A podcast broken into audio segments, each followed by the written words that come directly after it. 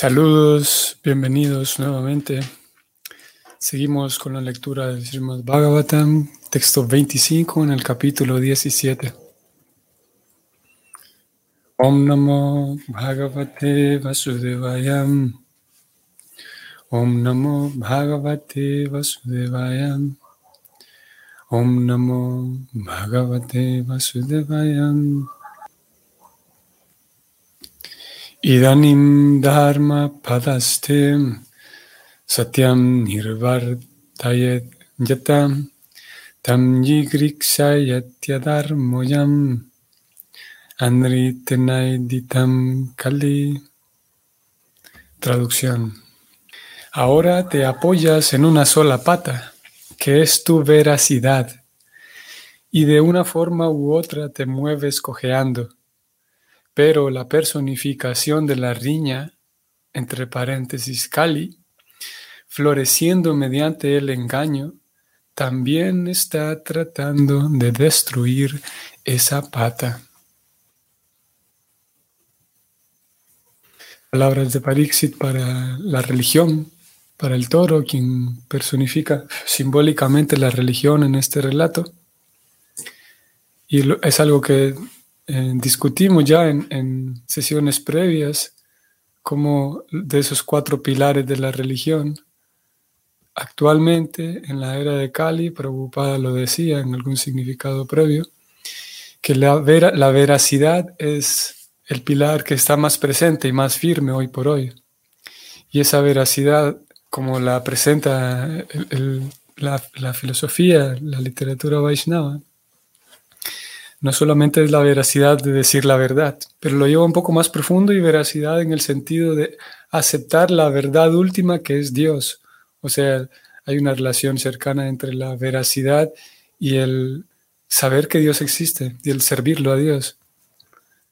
Y tal vez ustedes recuerdan, como mencionábamos en ese día, como hoy por hoy hay todavía eh, cierta, todavía, cierta invitación, digamos, a Dios en algunos actos ceremoniales y solemnes, en eventos que no necesariamente son religiosos, como la inauguración de un proyecto o la, graduación, ciertos eventos sociales, eh, de alguna u otra manera hay todavía presente una, en la inauguración, por ejemplo, hay unas palabras dedicadas a Dios, o alguien cuando cuando termina y gana un, título o gana un puesto, se lo dedica a Dios. Hay todavía esa presencia de Dios en la, cotidianidad.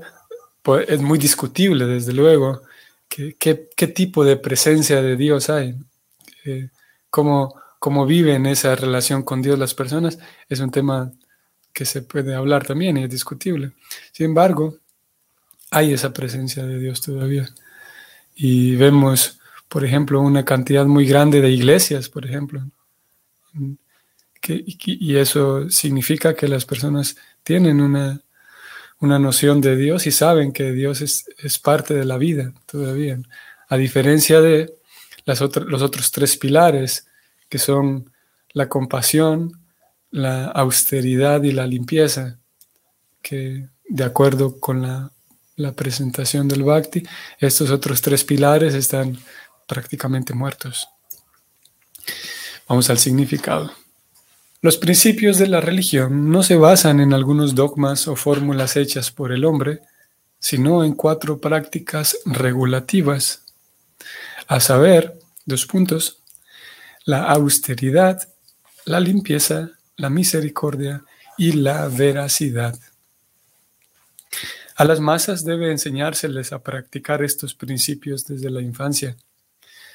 Austeridad significa aceptar voluntariamente cosas que no sean muy cómodas para el cuerpo, pero que producen, perdón, que conducen a la iluminación espiritual. Por ejemplo, el ayuno.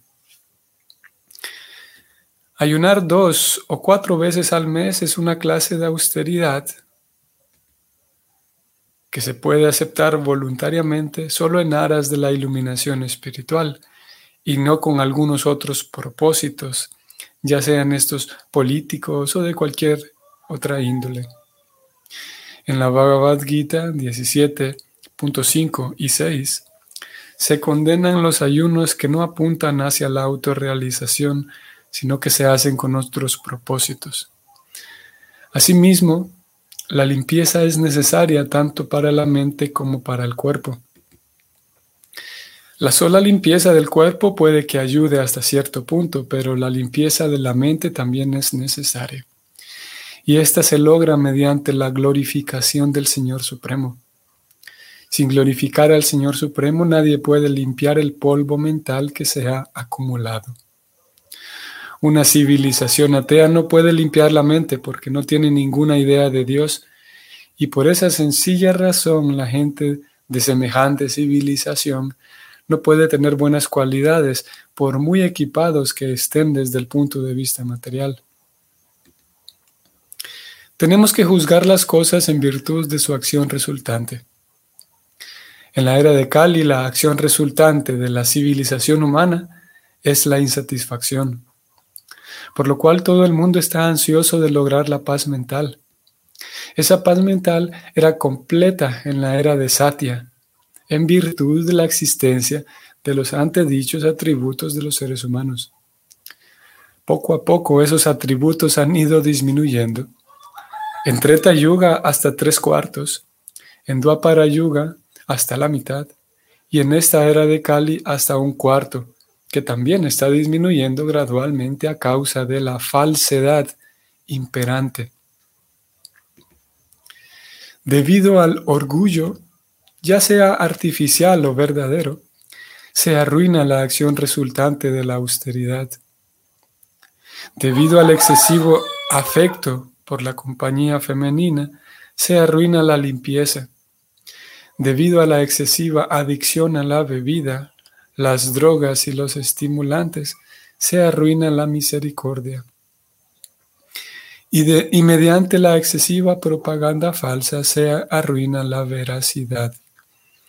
El surgimiento del Bhagavad Dharma puede salvar a la civilización humana de ser víctima de males de toda índole. Fin del significado.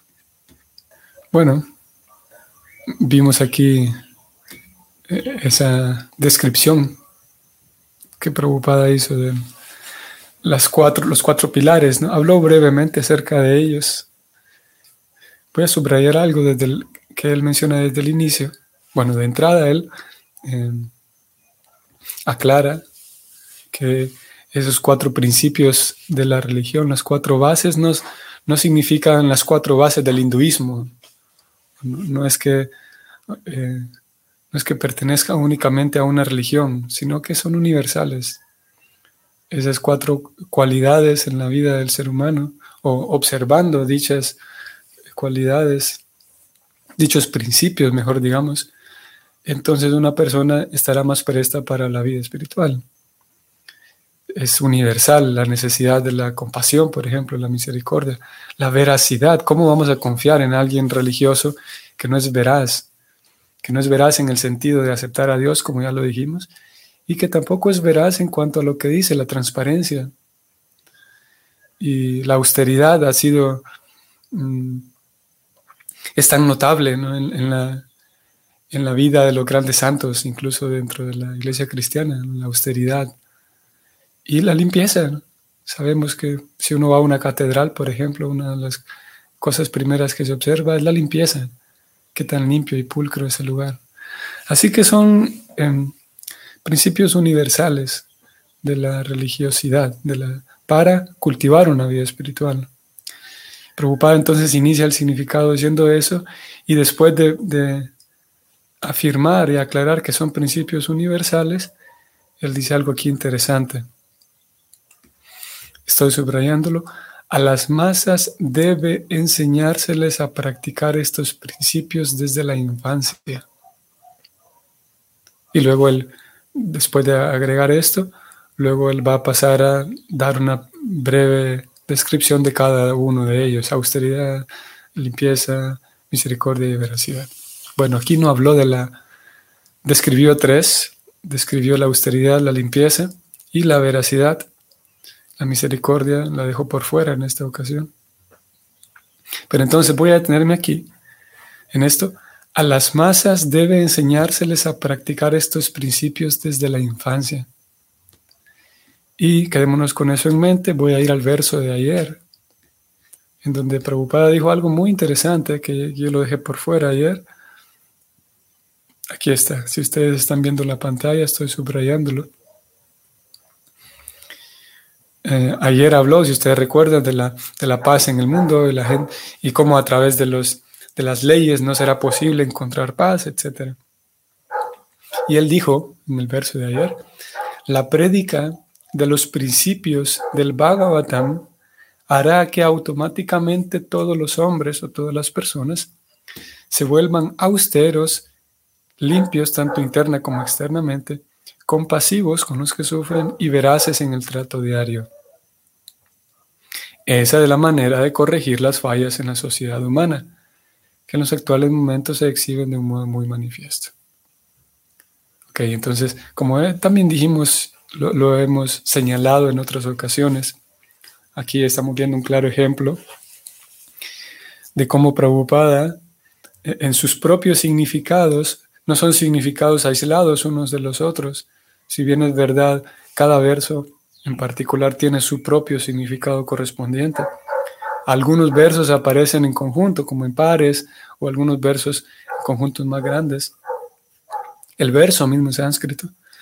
Pero entonces preocupada con su significado va haciendo, va construyendo también un hilo y va, va llevando un hilo de ideas en sus significados. En ocasiones acompañando al hilo de ideas que lleva el verso mismo, en ocasiones no. Aquí sí vemos como eh, digo, en ocasiones los versos mismos llevan un, hilo de ideas y Prabhupada va presentando diferentes ideas en sus propios significados, va llevando en una dirección o en, otra sus significados. En ocasiones va acompañando también la, misma idea que trae el verso. Aquí como vemos, yo vine al verso de ayer eh, y ahora volvemos al anterior en el verso de hoy, Prabhupada decía que a las masas debe enseñárseles estos principios desde la niñez, él decía.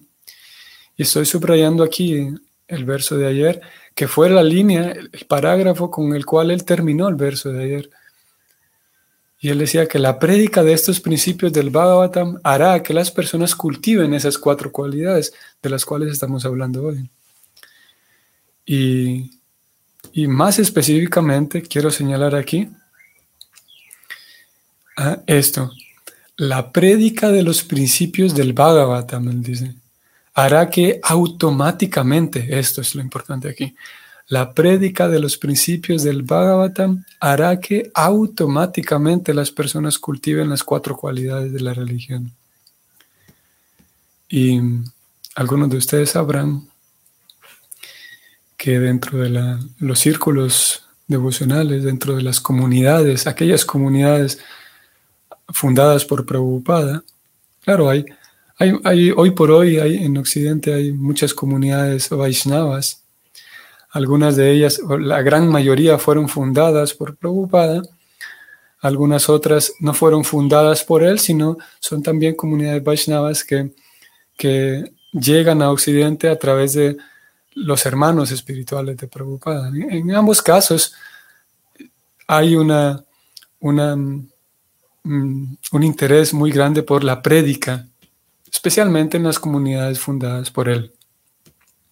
La prédica a tal punto que él mismo, como fundador acharya, eh, llegó a, expresarlo así, que la prédica es la esencia, él decía. La esencia de este movimiento, la esencia de esta misión es la prédica. Y la misión de Prabhupada es la misma que en realidad él recoge esa misma esencia de su maestro espiritual y su maestro espiritual, si vamos retrocediendo, ellos recogen esta esencia del fundador del movimiento Hare Krishna, que es Krishna en la forma de Chaitanya, cuando él aparece en esta encarnación como Chaitanya. Hace 500 años funda el movimiento Hare Krishna y su esencia es predicar, llevar la misión, llevar esos principios, llevarlos a todos lados. Así que Prabhupada lo definió así, la prédica es la esencia. Y en este verso, en el verso de ayer, él definía, expresaba que con la prédica ¿Y qué es lo que vamos a predicar? ¿Qué es lo que él predica? Predica los principios del Bhagavatam. ¿Y qué sucede si hay prédica de los principios del Bhagavatam? Automáticamente, dice él, las personas se volverán limpias, austeras, veraces y, y limpias, austeras, veraces y compasivas. Es interesante que él dice automáticamente. Ahora sí, vuelvo al verso de hoy, en donde él presenta una idea similar y dice que a las masas, estoy subrayando, a las masas debe enseñárseles a practicar estos principios desde la infancia. Ahora, ya que tenemos en la mesa el hecho de que eh, si a las personas se les enseña, eh, eh, cultivarán estos principios, por lo tanto habrá felicidad. Por lo tanto, ya que si a las personas se les enseña habrá felicidad, entonces debe haber un esfuerzo mucho, muy grande por la propagación de estos principios, que es lo mismo que la prédica de estos principios. Ahora, llegados a este punto, ¿qué significa predicar esos principios? Voy a, quiero mostrarles para encontrar una, pista, que es una pista muy, muy clara, decir la preocupada en cuanto a qué significa predicar esos principios. Voy a ir al siempre primer canto. Esto es un texto que hace cuánto leímos ya en estas mismas sesiones del Bhagavatam. Canto primero, capítulo 10, último verso del capítulo 10. Este capítulo se titula La partida del Señor Krishna para Dwaraka. Esto fue cuando Krishna terminó la batalla de Kurukshetra y él ya por fin sale para su ciudad, donde viven sus esposas, parte hacia allá. Y el último verso describe cómo Krishna pasaba por todos lados, por ya que era un viaje de días. Krishna pasaba por cada poblado, dormía allí, no iba solo, sino iba acompañado por muchos asistentes y amigos. Y en cada lugar donde dormía, donde descansaba, pasaba la noche, al día siguiente ejecutaba sus rituales vespertinos él mismo se despertaba para ejecutar sus rituales ceremoniales. Es lo que dice este verso. Y Prabhupada va a mencionar algo aquí bien interesante. Ustedes van a ver. Como el Señor es absoluto, todo lo que Él hace es bueno para todos. Pero cuando Él desciende a la tierra, actúa para proteger a los devotos y aniquilar a los impíos no devotos aunque él no tiene ningún deber obligatorio. No obstante, hace todo de modo que los demás lo sigan. Así es la verdadera enseñanza, vean. Aquí estamos entrando ya en el, en el tema. Así es la verdadera enseñanza. Dos puntos. Uno debe actuar correctamente y enseñarles lo mismo a los demás, pues de lo contrario, Nadie aceptará las huecas enseñanzas de uno. Esto es lo que vinimos a buscar aquí. Leo nuevamente. Así es la verdadera enseñanza. Uno debe actuar correctamente y enseñarles lo mismo a los demás, pues de lo contrario, nadie aceptará las huecas enseñanzas de uno. Hmm. Palabras contundentes. Podemos rastrear también otras, otras pistas en las cuales Prabhupada deja ver qué significa educar, qué significa enseñar, aquí de manera directa y clara y contundente. Él describe qué es enseñar, ya que vinimos, llegamos hasta este verso, procedentes de los dos versos del Bhagavatam, el de ayer y el de hoy en donde él decía que si uno predica estas enseñanzas, automáticamente la gente eh, las, se volverá austero, limpio, etc. En el verso siguiente decía que a las masas debe enseñárseles. Por lo tanto, tenemos entonces una... Voy a volver al texto para encontrar otra, otra palabra que él mencionó hoy. Ya que vimos entonces cuál es la definición de enseñanza que Prabhupada maneja. Mm, voy a bajar un momento aquí. Estoy en el verso de hoy nuevamente y voy a resaltar esta línea.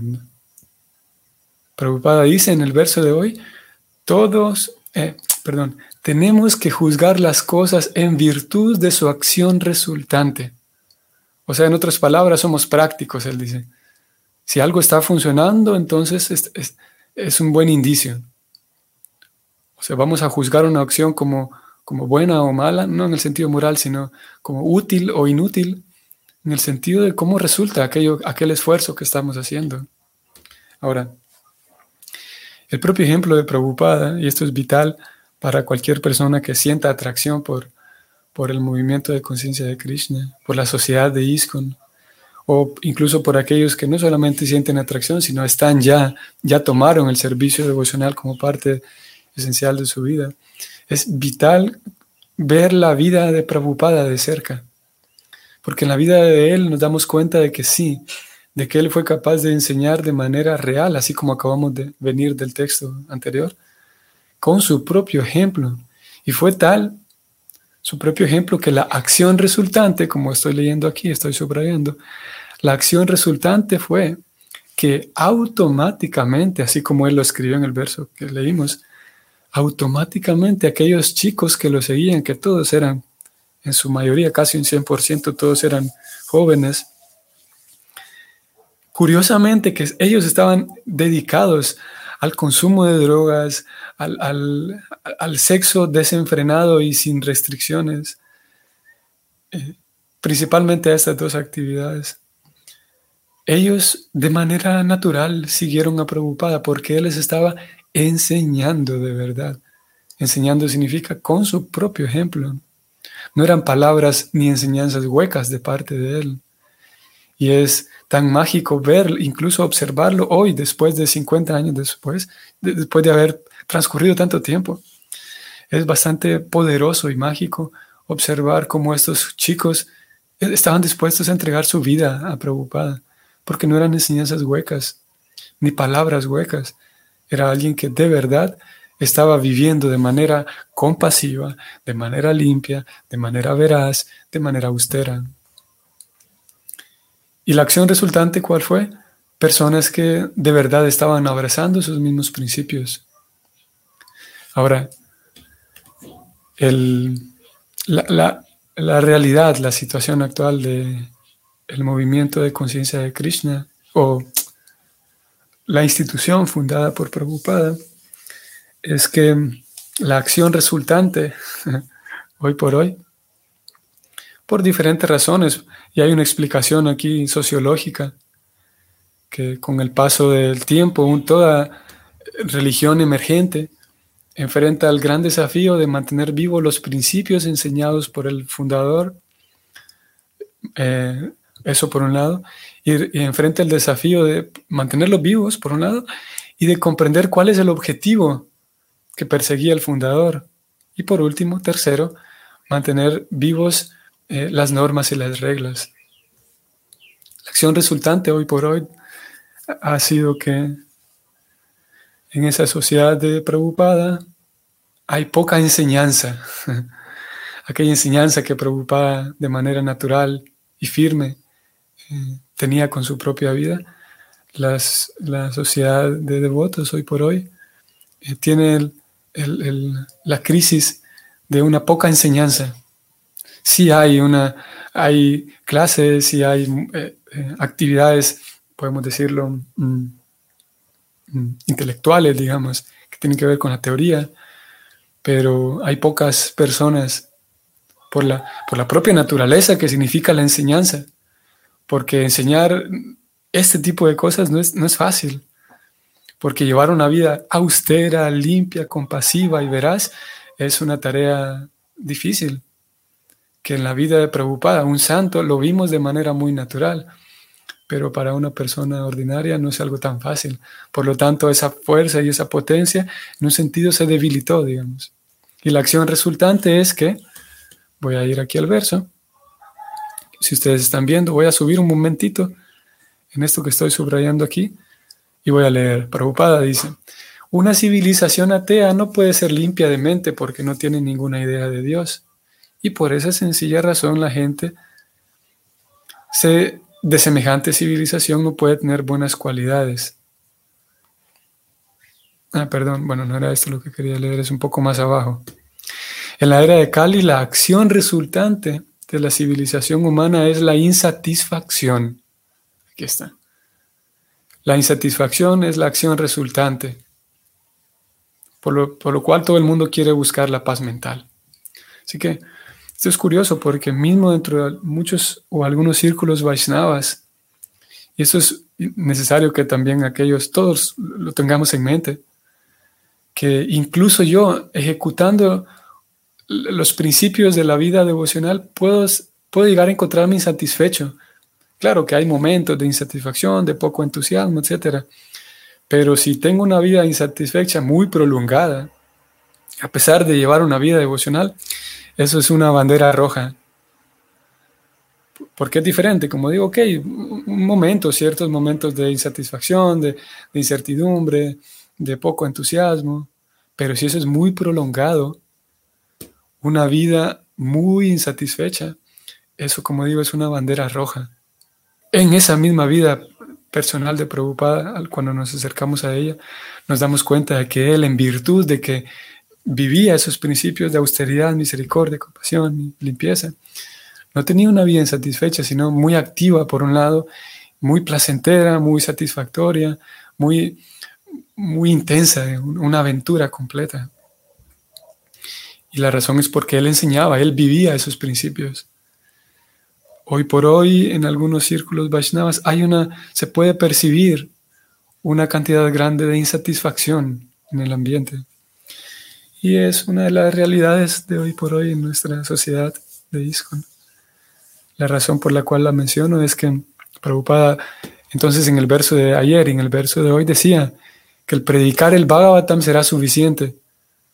Así que nosotros que estamos exponiéndonos a una predicación del Bhagavatam, podemos tener en cuenta que predicar y asistir a una prédica no significa predicar la teoría y escuchar solamente la teoría, sino un intento por enseñar aquellos principios y también tratar de vivirlos.